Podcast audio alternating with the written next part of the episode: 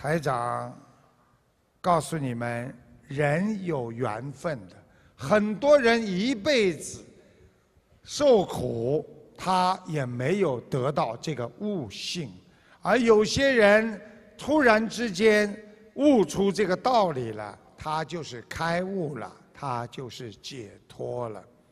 有一个国王，他很喜欢打猎。他的宰相呢，跟他呢去微服私访，去微服就穿的普通的衣服。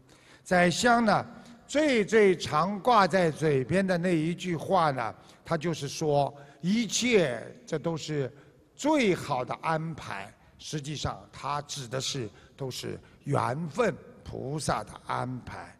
有一天，国王到森林里要去打猎，一见。射倒了一只花豹，国王下马检视花豹的时候，没想到这个花豹没有死，他使出最后的力气扑向国王，把国王的手指的小指咬掉一截。国王叫宰相来饮酒解闷，谁知道？这个宰相却微笑着说：“大王啊，看开一点吧，这一切都是最好的安排。”国王听了非常的愤怒。宰相，如果我把你关进监狱，这也是最好的安排吗？宰相微笑着说：“如果是这样。”我也深信这是最好的安排。国王大怒，来人呐，把他跟我押入监狱。一个月之后，国王养好了伤，独自出游。他来到一处偏远的山林，突然从山上冲下来一对土著人。把他五花大绑的押回了部落。山上的原始部落有一个习惯，在每到月圆时分，就会下山去寻找祭奠满月女神的牺牲品，就是供养品。他们土著人一看这个国王穿得很漂亮。就准备将国王烧死，然后祭奠给满月女神。正当国王绝望的时候，有一个祭司突然大惊失色地说：“他发现国王的小手指少掉一节，是个不完美的祭品。”收到这样的祭品，满月女神会发怒，于是土著人就将国王放了。国王大喜若狂，回宫后叫人释放宰相，摆酒宴请。国王向宰相敬酒说：“嗯，看来你说的一点不错。”果然，一切都是最好的安排。如果不是被花豹咬一口，我今天连命都没有了！哈哈哈哈！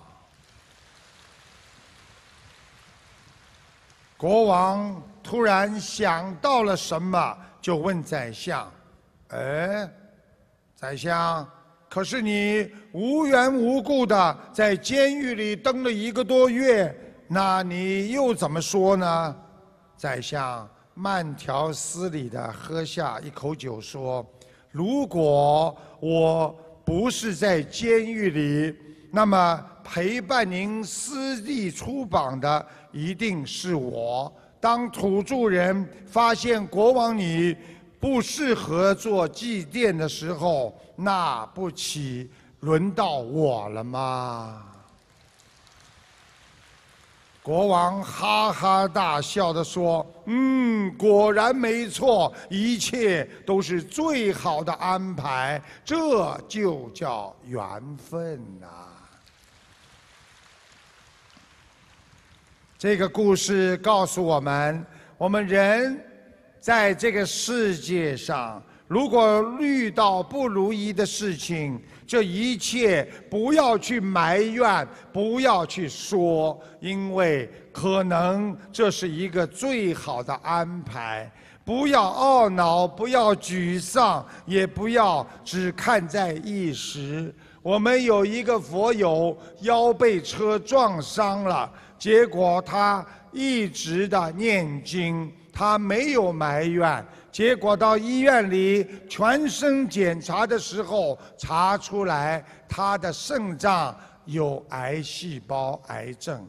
结果一起做手术的时候，把他这个病也割除了，也是因祸得福。所以人间的一切，不要用你的眼光看，想一想，这一切可能是。观世音菩萨对我们最好的安排啊！把眼光要放得远一点。我们学佛人不要学会悲哀和埋怨，我们更不要怨天尤人。这个世界上有因就有果。我们今天所长寿的一切果报，一定是我们过去生或者今生造下的因啊！所以永远要相信菩萨安排。我们要相信因果，懂因果相信因果能够改变因果的人那就叫解脱之人呐。